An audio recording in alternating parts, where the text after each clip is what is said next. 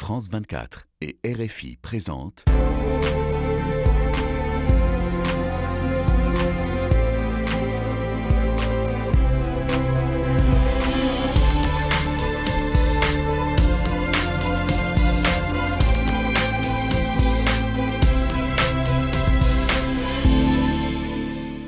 Bonjour, bienvenue et merci de nous rejoindre. Nous sommes ensemble sur France 24 et RFI pour recevoir notre grand invité. Aujourd'hui, nous recevons une figure du Parlement européen, bruxellois de naissance. Il est dans les institutions toujours un peu à la maison finalement, et que ce soit au Parlement où il siège depuis 2009 ou ici au Conseil européen qu'il fréquente assidûment. Notre invité est un écolo hyperactif au sein du groupe Les Verts, Alliance Libre Européenne, dont il est le coprésident euh, depuis bientôt dix ans. Il fait figure quelquefois d'agitateur quand l'Europe n'est pas à ses yeux à la hauteur, adepte des bons mots, des mots forts, aussi dans l'hémicycle quelquefois lorsqu'il s'agit de désarçonner l'adversaire politique dont il ne partage pas forcément les conceptions, on peut le reconnaître. Notre invité, c'est Philippe Lamberts. Philippe Lamberts, bonjour. Bonjour. On est ici au Conseil européen où se réunissent les, chefs d'État et de, et de gouvernement, mais comme je le disais en introduction, vous y êtes, euh, vous y avez vos, habitudes. Ce sommet de décembre, euh, on, vous a vu d'ailleurs assister à cette annonce en temps réel de l'ouverture de l'adhésion à l'Ukraine, à l'Ukraine, à la Moldavie, à la Géorgie, ouverture donc d'une perspective aussi pour, pour la Bosnie euh, dans un deuxième temps, mais c'est le dossier ukrainien euh, bien sûr qui a retenu l'attention. On annonçait des discussions difficiles, laborieuses, et puis euh, finalement l'annonce a été rapide en validant cette ouverture. Vous pensez que l'Europe a été fidèle à ses promesses et à ses ambitions? Ah, il s'en est fallu de peu que, que l'Europe rate le coche. Elle ne l'a pas raté. Euh, Victor Orban, ayant reçu son incitant de 10 milliards d'euros, a finalement laissé la décision se prendre sans lui. Donc il n'a pas exercé de veto et, et, tant mieux. Et je crois que c'est un signal absolument indispensable à envoyer à l'Ukraine. Et à contrario, rater l'obstacle aurait permis à Vladimir Poutine de refaire une conférence de presse aujourd'hui pour se gausser de l'indécision euh, et de la désunion des Européens. C'est pas ce qui s'est passé. Et donc je m'en réjouis la manière dont on y est arrivé, par laquelle on y est arrivé en, libérant 10 milliards de, fonds européens à, Victor Orban, elle est moins élégante qu'on voudrait nous le faire croire. On a longtemps mis en avant l'Ukraine, l'Ukraine qui défend nos valeurs. L'Europe a longtemps offert un front uni, mais certains, avant même en fait l'ouverture des discussions euh, de l'adhésion, déjà mettent en avant eh bien les dangers, les dangers de faire adhérer euh, un pays comme l'Ukraine, plus de 40 millions d'habitants. Vous les avez entendus, c'est un géant agricole, ça va modifier à la fois l'Europe, son fonctionnement et notamment ses financements. On leur répond quoi, Philippe Lamberts? Mais je trouve ça assez curieux de, de raisonner euh, de la manière suivante, s'allier avec quelqu'un de gros c'est pas bon pour nous. En fait, euh, je pense que euh, dans, la géopolitique, la taille compte. Euh, les ressources comptent et si vous regardez l'Union européenne, c'est presque 500 millions d'habitants, mais sur un confetti, je pense que l'adhésion de l'Ukraine apporterait à la fois des ressources, je pense, un peuple qui est très motivé pour euh, la construction européenne, euh, également une profondeur stratégique pour, euh, pour l'Union européenne. Alors bien sûr, ça veut dire une, une frontière directe avec la Russie, euh, en l'occurrence l'agresseur, mais on a déjà euh, une frontière directe avec, avec la Russie, en Finlande, dans les pays baltes, donc c'est pas nouveau. Simplement, cette frontière serait un peu plus longue qu'auparavant. Alors c'est passé un peu sous le radar, mais dans les conclusions du Conseil, je sais que vous les avez regardées, il est dit que chaque parti doit poursuivre ses réformes que le Conseil proposera euh, aux États membres, des réformes euh, d'ici à l'été prochain en vue d'adoption de, ces réformes euh, à l'été 2024. À quoi il faut s'attendre en matière de réformes? Il y a d'abord les réformes que les, les, pays candidats doivent, doivent réaliser. Il y en a encore beaucoup. Et c'est clair que même Viktor Orban a raison en disant que, ben, à ce jour, l'Ukraine ne satisfait pas à toutes les conditions pour euh, adhérer à l'Union européenne, tant s'en faut. Donc il y a encore un énorme travail à faire. Et c'est vrai d'ailleurs des autres pays candidats. Maintenant, l'Union européenne va devoir se réformer aussi assez profondément. Si on devait garder les règles de financement actuelles, qui sont totalement insensées, eh bien, l'Ukraine, au sein de l'Union européenne, se retrouverait être le seul pays bénéficiaire net du budget européen. Tous les autres pays, à l'exception peut-être de la Bulgarie, deviendraient contributeurs nets. Donc clairement, il faut repenser de fond en comble le mode de financement de l'Union européenne, d'autant plus que, et ça c'est la mauvaise nouvelle du, du, sommet, c'est que les chefs d'État et de gouvernement ont été infoutus de se mettre là à la hauteur de, de leurs propres ambitions. Ils n'arrêtent pas de rajouter des missions à l'Union européenne, mais quand il s'agit alors d'apporter des financements qui vont avec ces missions, alors non, c'est pas possible. Il faut toujours faire plus avec moins. On est à l'os. Il faut que l'Union européenne ait les moyens de ses ambitions. Et Et donc, soit les États membres cotisent à l'Union européenne, soit ils permettent à l'Union européenne de lever directement l'impôt et arriver finalement à ce que notre union commune se finance directement par l'impôt ou par la dette et euh, adopte son budget et plus à l'unanimité. Je suis désolé, dans quel, dans quel état de l'Union européenne on adopte le budget à l'unanimité? Il s'adopte à la majorité, alors ça peut être des majorités spéciales, mais euh, l'unanimité est un verrou et qui donne évidemment un pouvoir de chantage à n'importe quel membre du Conseil européen, comme par exemple Viktor Orban. Et on va revenir justement sur Viktor Orban. Et si les discussions s'annonçaient difficiles, c'était en creux aussi à cause de ce bras de fer permanent sur la question entre les 26 euh, États membres et puis euh, la Hongrie de Viktor Orban. Est-ce que euh, la raison, c'est peut-être pas aussi que d'autres étaient plus ou moins d'accord, mais moins ouvertement peut-être que Viktor Orban, et que certains ne voulaient pas prendre leur responsabilité dans un blocage? J'ai une lecture un peu différente. Le fait qu'il s'est trouvé 26 États membres pour euh, dire oui au démarrage des négociations avec l'Ukraine montre que Viktor Orban n'avait sans doute pas d'allié sur ce point-là au Conseil. Par contre, le fait qu'on lui ait lâché euh, 10 milliards d'euros à deux jours du sommet, là pour moi c'est problématique parce que alors j'entends bien les arguments juridiques de la Commission disant que euh, nominalement les conditions qu'on avait posées à la libération de ces 10 milliards avaient été remplies par le gouvernement hongrois et donc forcément si on demande à la Hongrie de respecter les règles, ben, on doit les respecter aussi. Cependant, euh, notre lecture juridique de l'affaire est que si l'Union européenne avait voulu retenir cet argent, elle aurait pu. Et donc clairement, euh, ce qui s'est passé, c'est pas un bras de fer, c'est du chantage, auquel il faut bien admettre euh, que le Conseil et la Commission ont répondu en libérant de l'argent. J'espère que le reste de l'argent qui reste gelé aujourd'hui euh, et qui est destiné à la Hongrie ne sera pas libéré tant que le régime n'aura pas changé. Mais clairement, Viktor Orban montre bien que il n'a aucune intention de s'amender. Il continue à, traîner l'Union européenne dans la boue dans des campagnes d'affichage en, Hongrie. C'est un pays qui n'est plus une démocratie. C'est un régime autocratique où dans lequel les médias sont très étroitement contrôlés par, euh, par le pouvoir et où l'opposition est bridée par tous les moyens possibles.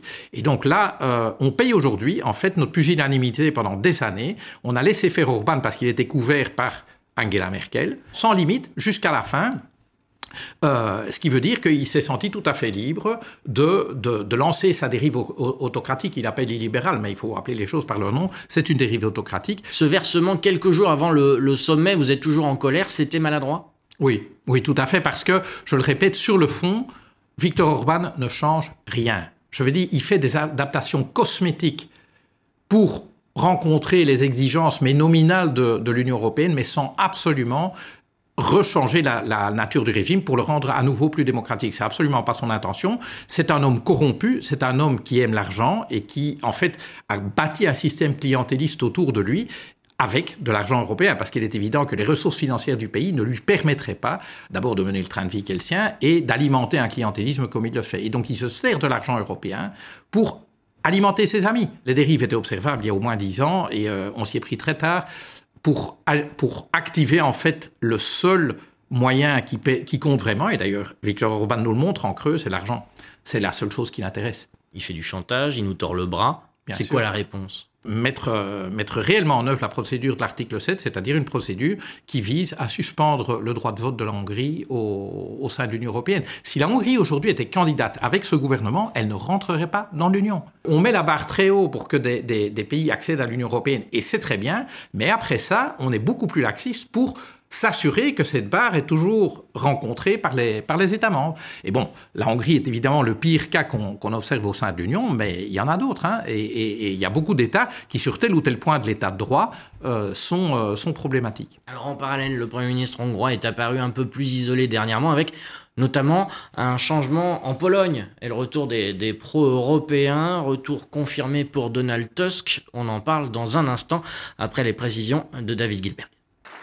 De retour aux affaires après huit années de gouvernement nationaliste. Le nouveau Premier ministre, qui avait déjà occupé ce poste de 2007 à 2014, s'adresse au Parlement polonais et annonce un virage à 180 degrés.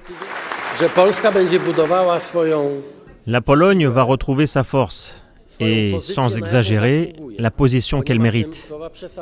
Une position de leader dans l'Union européenne, par la coopération et le respect de la grande communauté qu'est l'Europe d'aujourd'hui. La coalition pro-européenne qui a remporté les élections d'octobre devrait radicalement modifier le positionnement de la Pologne sur le continent. Il appelle l'Occident à une mobilisation totale en faveur de Kiev dans sa guerre contre Moscou. Un retour confirmé pour Donald Tusk. Euh, ancien président du Conseil, il a siégé ici même avant euh, Charles Michel, c'est un pro-européen qui accède au pouvoir. Ça vous inspire, euh, Philippe Lambert ah bah Évidemment, je veux dire, de voir qu'on peut encore battre à la régulière euh, les nationaux populistes, ça fait du bien. Ça sera encore très difficile en Hongrie parce que le système là a été complètement tordu au profit d'Orban, mais c'était encore possible en, en, en Pologne. Maintenant, Donald Tusk va avoir un travail considérable de détricotage de toutes les dérives de ses prédécesseurs. Donc ça va prendre du temps. Euh, et, euh, et, ce que j'espère, c'est que ça va aller vite, de manière à ce qu'on puisse rapidement libérer les fonds du plan de relance européen, dont la Pologne a extrêmement besoin.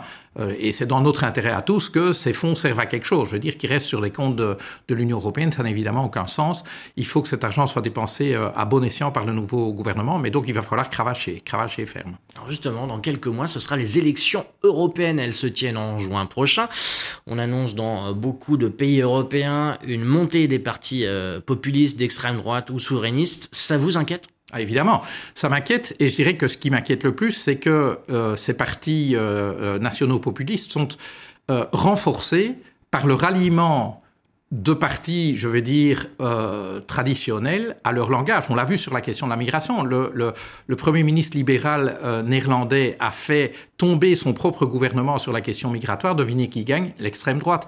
Euh, en France, on voit bien que la, droite, traditionnelle, aujourd'hui, euh, a adopté tout à fait le langage de, l'extrême droite. Et en fait, les gens préfèrent toujours l'original. Donc, la première chose que j'espère et sur laquelle je compte de la part des partis euh, historiques qui ont forgé l'Union européenne, les chrétiens démocrates, les sociaux démocrates, les libéraux, les verts, ça fait pas de doute évidemment, c'est de ne pas emboîter le pas, de, ne pas alimenter la machine à peur de, de l'extrême droite.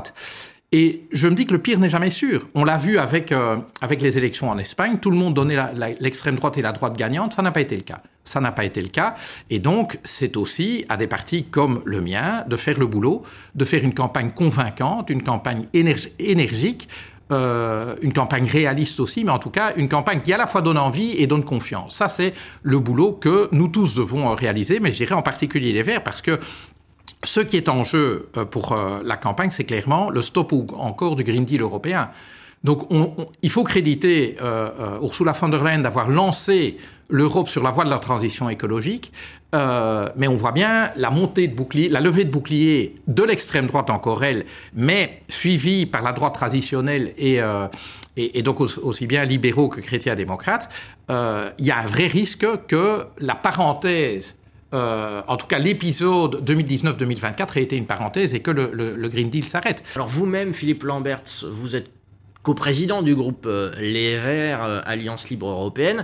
Vous êtes au cœur de, la machine, euh, mais vous n'allez pas vous représenter en 2024. Non, ça, ça c'est le résultat d'une conviction qui est la mienne depuis très longtemps, que lorsqu'on exerce des responsabilités politiques, ça doit être à durée déterminée.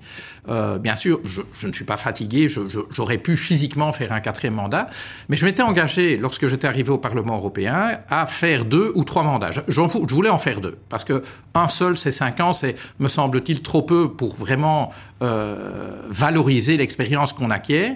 Je vous cache pas que en cours de deuxième mandat, j'avais tellement l'impression de ramer à contre-courant que j'ai pensé arrêter. J'ai à ce moment-là reçu énormément d'encouragement à continuer, donc je me suis lancé dans un, dans un troisième mandat et ce fut une heureuse surprise, celle du Green Deal et de l'arrivée d'Ursula von der Leyen à la tête de la Commission. Mais j'estime que 15 ans au Parlement, dont 10 à la tête du groupe des Verts, ça suffit. Je vais dire, il faut pas, il faut partir aussi sur une bonne note et pas, euh, et pas euh, à un moment où finalement les gens regardent leur montre en disant il est temps qu'il s'en aille celui-là. Et donc voilà, je pense que je peux continuer à servir la cause que j'ai défendue euh, pendant 15 ans au Parlement européen à d'autres endroits et d'une autre manière. Voilà, je suis pas, je vous dis, je, je suis pas dans un état d'esprit de pré-retraité, absolument pas. J'aurai 61 ans l'an prochain, donc je compte continuer à, agir pour faire avancer la transition écologique et solidaire, mais dans une autre fonction, dans un autre rôle. Il reste des combats, donc le, pacte vert, vous l'avez évoqué, euh vous êtes un impliqué dedans. Vous avez été surpris, je crois, euh, de, de l'annonce d'Ursula von der Leyen qu'on n'attendait pas forcément aussi impliqué sur le climat. On n'y croyait pas vraiment. On n'y croyait pas, on est d'accord. Hein. Non. Euh, vous avez eu des mots assez favorables à, son encontre et puis euh, désormais, bah, ce pacte vert, vous vous êtes impliqué énormément. vous en êtes un des artisans à, votre échelle et puis j'imagine que bah, le résultat, euh, ce qu'il en est aujourd'hui, ne vous a pas forcément plu. En tout cas, si le Green Deal continue, s'approfondit et s'élargit, euh, alors si je peux aider, euh, si je peux aider à, le faire avancer, ça oui, évidemment. maintenant, je voudrais nuancer. Donc c'est vrai que nous avons voté contre Ursula von der Leyen parce qu'en effet, on n'y croyait pas. Il faut, faut lui reconnaître qu'elle a quand même démontré la solidité de son engagement pour le Green Deal, mais euh, son engagement n'est pas suffisant. Il faut des majorités au Parlement et au Conseil. Et c'est là que ça coince maintenant. Euh, c'est que les gens qui, en fait, n'ont jamais voulu du Green Deal, n'osaient pas s'élever contre le Green Deal parce qu'il y avait les marches climat et tout, mais deux ans, trois ans plus tard, quand c'est la guerre, la crise du pouvoir d'achat, etc., ils se sentent beaucoup plus autorisés à donner de la voix contre le Green Deal. Et donc, il va falloir renforcer le camp de ceux qui disent que cette transition écologique est solidaire. Sans elle, eh bien, nos sociétés, elles vont, elles vont disparaître. Et donc, euh, euh, mais il y a du travail qui a été fait. Donc, personne ne peut dire que le Green Deal, c'était de la, de la poudre aux yeux. En tout cas, sur le plan climatique. Par contre, sur le plan de la biodiversité, sur le plan de la protection de la nature, euh, contre les pollutions notamment, sur le plan de l'exploitation éhontée de la nature et du vivant, là, on n'a pas avancé. On n'a pas avancé. le meilleur exemple, c'est la politique agricole commune qui est absolument pas alignée avec le Green Deal européen. Et on voit là la force du lobby de l'agro-business. Je vais pas dire du lobby agricole, parce que, en fait, beaucoup de fermiers ont tout à gagner du Green Deal. Mais ceux qui parlent au nom du monde agricole, c'est les dirigeants de l'agrobusiness. Et ça, il va falloir qu'on s'y attaque. Merci à vous, Avec Philippe plaisir. Euh, Lamberts, co-président du groupe euh, Les Verts, Alliance euh, Libre Européenne, jusqu'aux prochaines élections de 2024, donc pour quelques mois. Merci à vous d'avoir répondu à nos questions sur France 24 et RFI. Un grand merci aux téléspectateurs et aux auditeurs pour leur fidélité et à bientôt sur nos antennes.